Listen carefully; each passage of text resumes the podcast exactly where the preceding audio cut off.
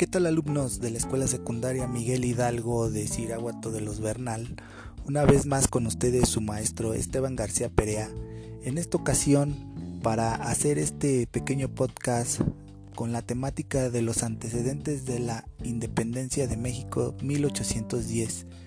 Es importante abordar a partir de nuevos materiales temáticas que en el futuro nos irán abonando para poder comprender los diferentes momentos históricos de nuestro país, México.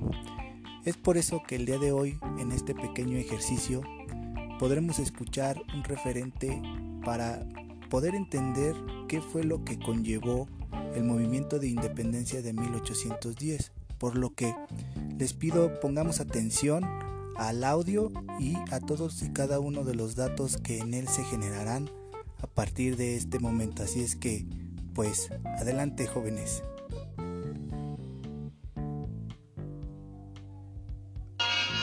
La situación general en la Nueva España a fines del siglo XVIII era, en apariencia, próspera, pero en realidad el país sufría graves penalidades que influirían de manera decisiva en la historia de una nueva nación, México. Muchas fueron las razones por las cuales el país sufrió cambios tan importantes, tanto en su economía como en su vida social y política. La política seguida por Carlos III en las colonias de la Nueva España había venido a incrementar el comercio, la minería, la agricultura y además actividades económicas del país. La Ciudad de México había llegado a ser la más grande y bella en América Latina, ya que la prosperidad y el auge eran básicos patrocinadores de tan bello acontecimiento, que era adornado además por la aristocracia y finura del México de aquella época.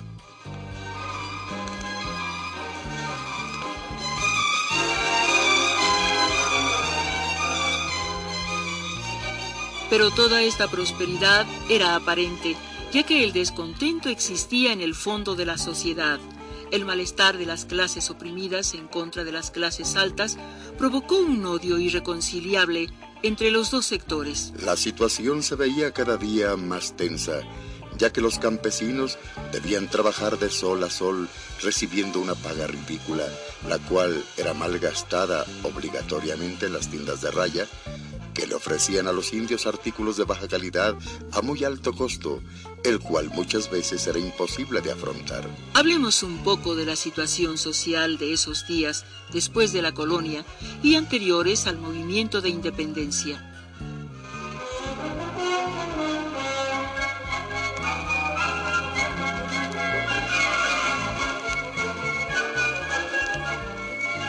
La población de la Nueva España llegó a tener unos 6 millones de habitantes, los cuales estuvieron divididos en cuatro grandes grupos que eran indios, mestizos y castas, criollos y peninsulares. Cada una de estas clases tenía sus derechos y obligaciones, así como algunos tenían sus privilegios. Los indios eran la clase menos socorrida, ya que nunca fueron incorporados a la civilización. Así como carecían de recursos, también eran tratados como esclavos, recibiendo jornales casi nulos.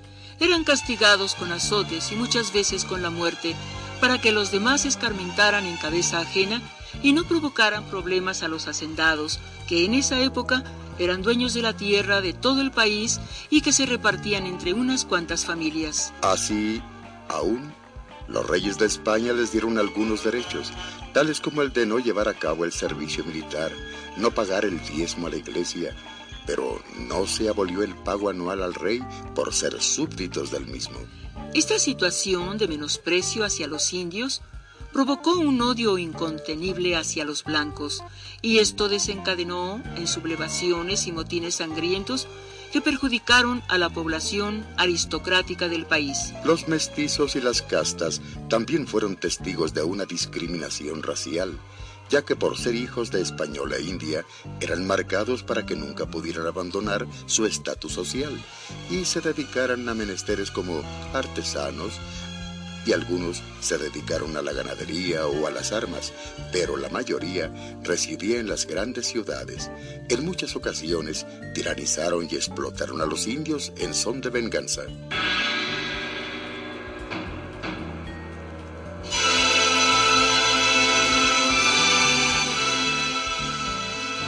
Los criollos eran los hijos de españoles nacidos ya en la Nueva España, que tenían derechos con más importancia y trascendencia que otras clases sociales. Si no eran primogénitos, podían estudiar medicina o bien seguir la carrera eclesiástica, que eran carreras lucrativas de la época. Había ciertos puestos públicos que los criollos podían ocupar, ya fuera por herencia o por elección. Esto provocó que los criollos se dieran cuenta de los malos manejos de la administración en la que se encontraba la colonia. Los peninsulares eran gente nacida en Europa que venían a la Nueva España únicamente a enriquecerse y regresaban para disfrutar de sus riquezas. Este era obviamente el sector más privilegiado, aunque era una minoría, tenían el poder. Era así como estaba dividida la colonia en sus diferentes clases sociales con mucho descontento y desigualdad que llevó a una revolución de independencia.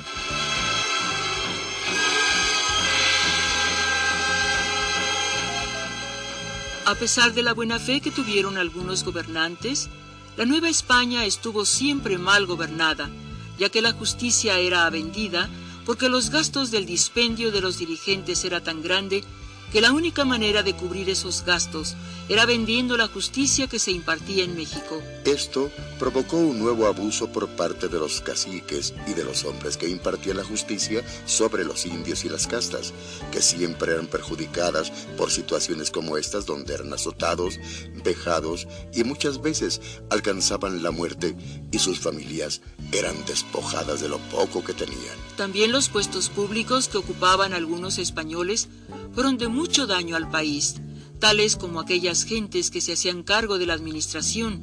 El descontento en la población aumentó cuando Carlos III murió en España y los habitantes de la Nueva España se vieron gobernados por don Manuel Godoy.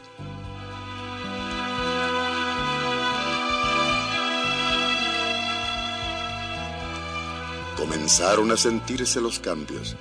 Algunos criollos ilustrados se dieron cuenta de lo que sucedía y decidieron apoyarse entre ellos. Los malos manejos en la economía eran causa de gran descontento entre la población, ya que veían que la riqueza se escapaba del país. La riqueza, que aproximadamente en un año era de 20 millones de pesos, se escapaba como el agua por una parte pagando los impuestos de la Nueva España y por otro lado en lujos para los hacendados y la gente del gobierno. A la vez creció el descontento de los criollos de la Nueva España, ya que los españoles habían decidido mandar fuera del país toda aquella riqueza que llegara a sus manos, a la vez que habían prohibido que se cultivaran ciertas plantas y se produjeran ciertos artículos en la Nueva España. Pensaron los criollos que la independencia sería la mejor solución a los problemas de la Nueva España y a los suyos propios. Así la patria sería libre y soberana. Aquí fue donde empezó la guerra de independencia. Los criollos tomaron conciencia de la realidad del país y decidieron hacer de México una nación independiente.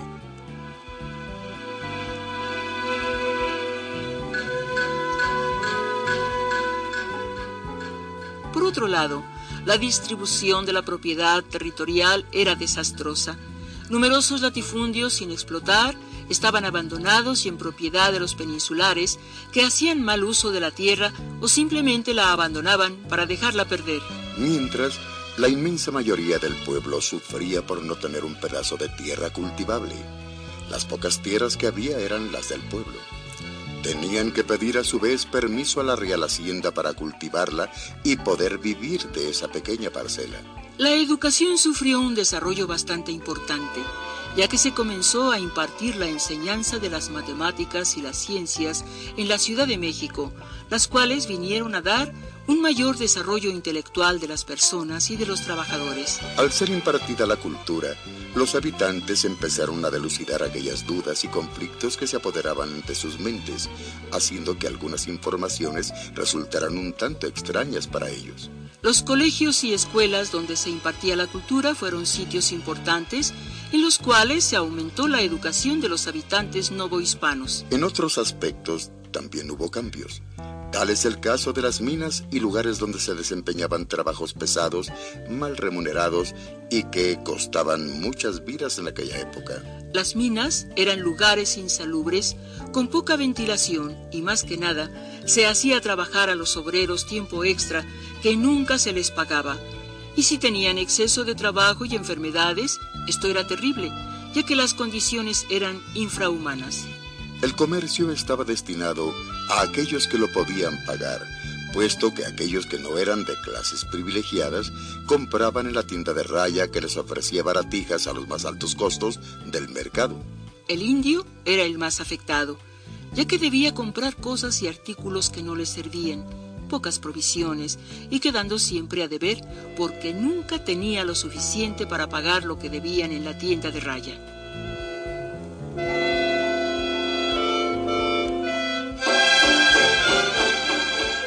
La situación de la Nueva España fue cambiando al ser introducidos al país libros y enciclopedias que le daban a los criollos y demás pobladores del Nuevo Mundo ideas revolucionarias que, sin duda, acelerarían el proceso de independencia. Un factor importante en la vida de la Nueva España fue la Revolución Industrial Francesa que se dio porque los comerciantes estaban en busca de métodos más rápidos de manufactura y distribución de productos que les redituaran mayores ganancias. La revolución industrial vino a acelerar el procedimiento de compras y distribución de productos y esto a la vez provocó un conflicto entre países europeos, básicamente entre Inglaterra y España, que luchaban por el poderío del comercio en América. España cerró sus puertos y mercados a Inglaterra y Francia, provocando que el contrabando hiciera su aparición en toda América. Esto, a su vez, ocasionó un conflicto entre Francia y España que tomó bastante tiempo resolver. Uno de los resultados de estos problemas fue la proliferación de mayor descontento en las colonias españolas, y esto fue factor importante en la resolución de llevar a cabo la independencia del país. La revolución industrial trajo consigo la libertad del individuo y la libertad de investigación. Con este nuevo criterio fueron estudiadas las ciencias, las artes, la economía, la guerra y sobre todo las costumbres. El nuevo mundo que así principiaba recibió el nombre de Ilustración. La Ilustración aplicada a la política consistía en un sistema de reformas y de mejoras en beneficio de los pueblos. Los soberanos despóticos de la época gobernaban conforme a las ideas de la Ilustración. Hicieron concesiones a sus súbditos. A esa forma de gobernar se le llamó despotismo ilustrado. El representante del despotismo ilustrado en España fue Carlos III, quien, como ya vimos, no vaciló en introducir cambios fundamentales en la administración de sus colonias. De esta suerte decretó la pragmática del comercio, por medio de la cual multiplicaba el intercambio comercial con la apertura de numerosos puertos tanto en España como en sus colonias. Autorizó el comercio de estas con países neutrales. Hizo la división política de Nueva España a base de intendencias. Abolió la encomienda y el repartimiento de indios y al fortalecer el poder del Estado, entró en pugna contra el clero, decretando la expulsión de los jesuitas. Desgraciadamente estas reformas llegaron tarde, pues numerosos movimientos de independencia se dejaban sentir ya en la colonia.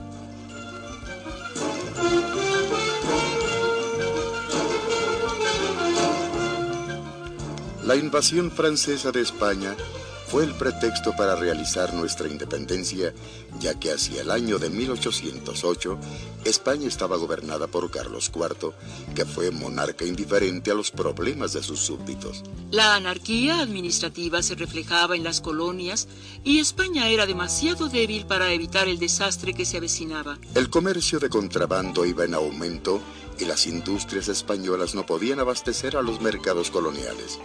Ante esas perspectivas, nada prometedoras, España fue invadida por Napoleón.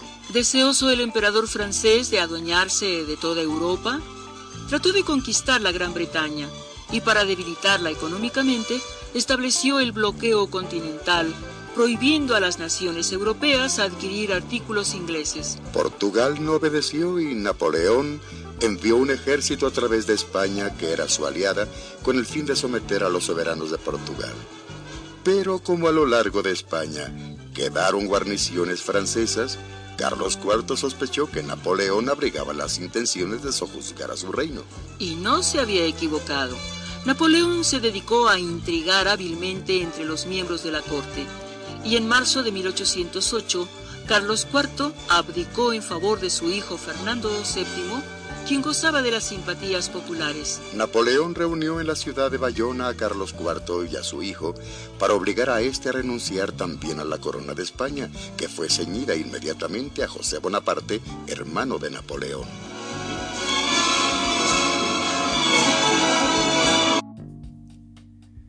Pues bien jóvenes, una vez escuchado este pequeño material de los antecedentes de la independencia de México en 1810, daremos paso a que hagan las actividades marcadas en su cuadernillo de trabajo y estaremos preparados para una siguiente entrega de estos podcasts que nos irán dando más datos referentes a la historia de nuestro querido México.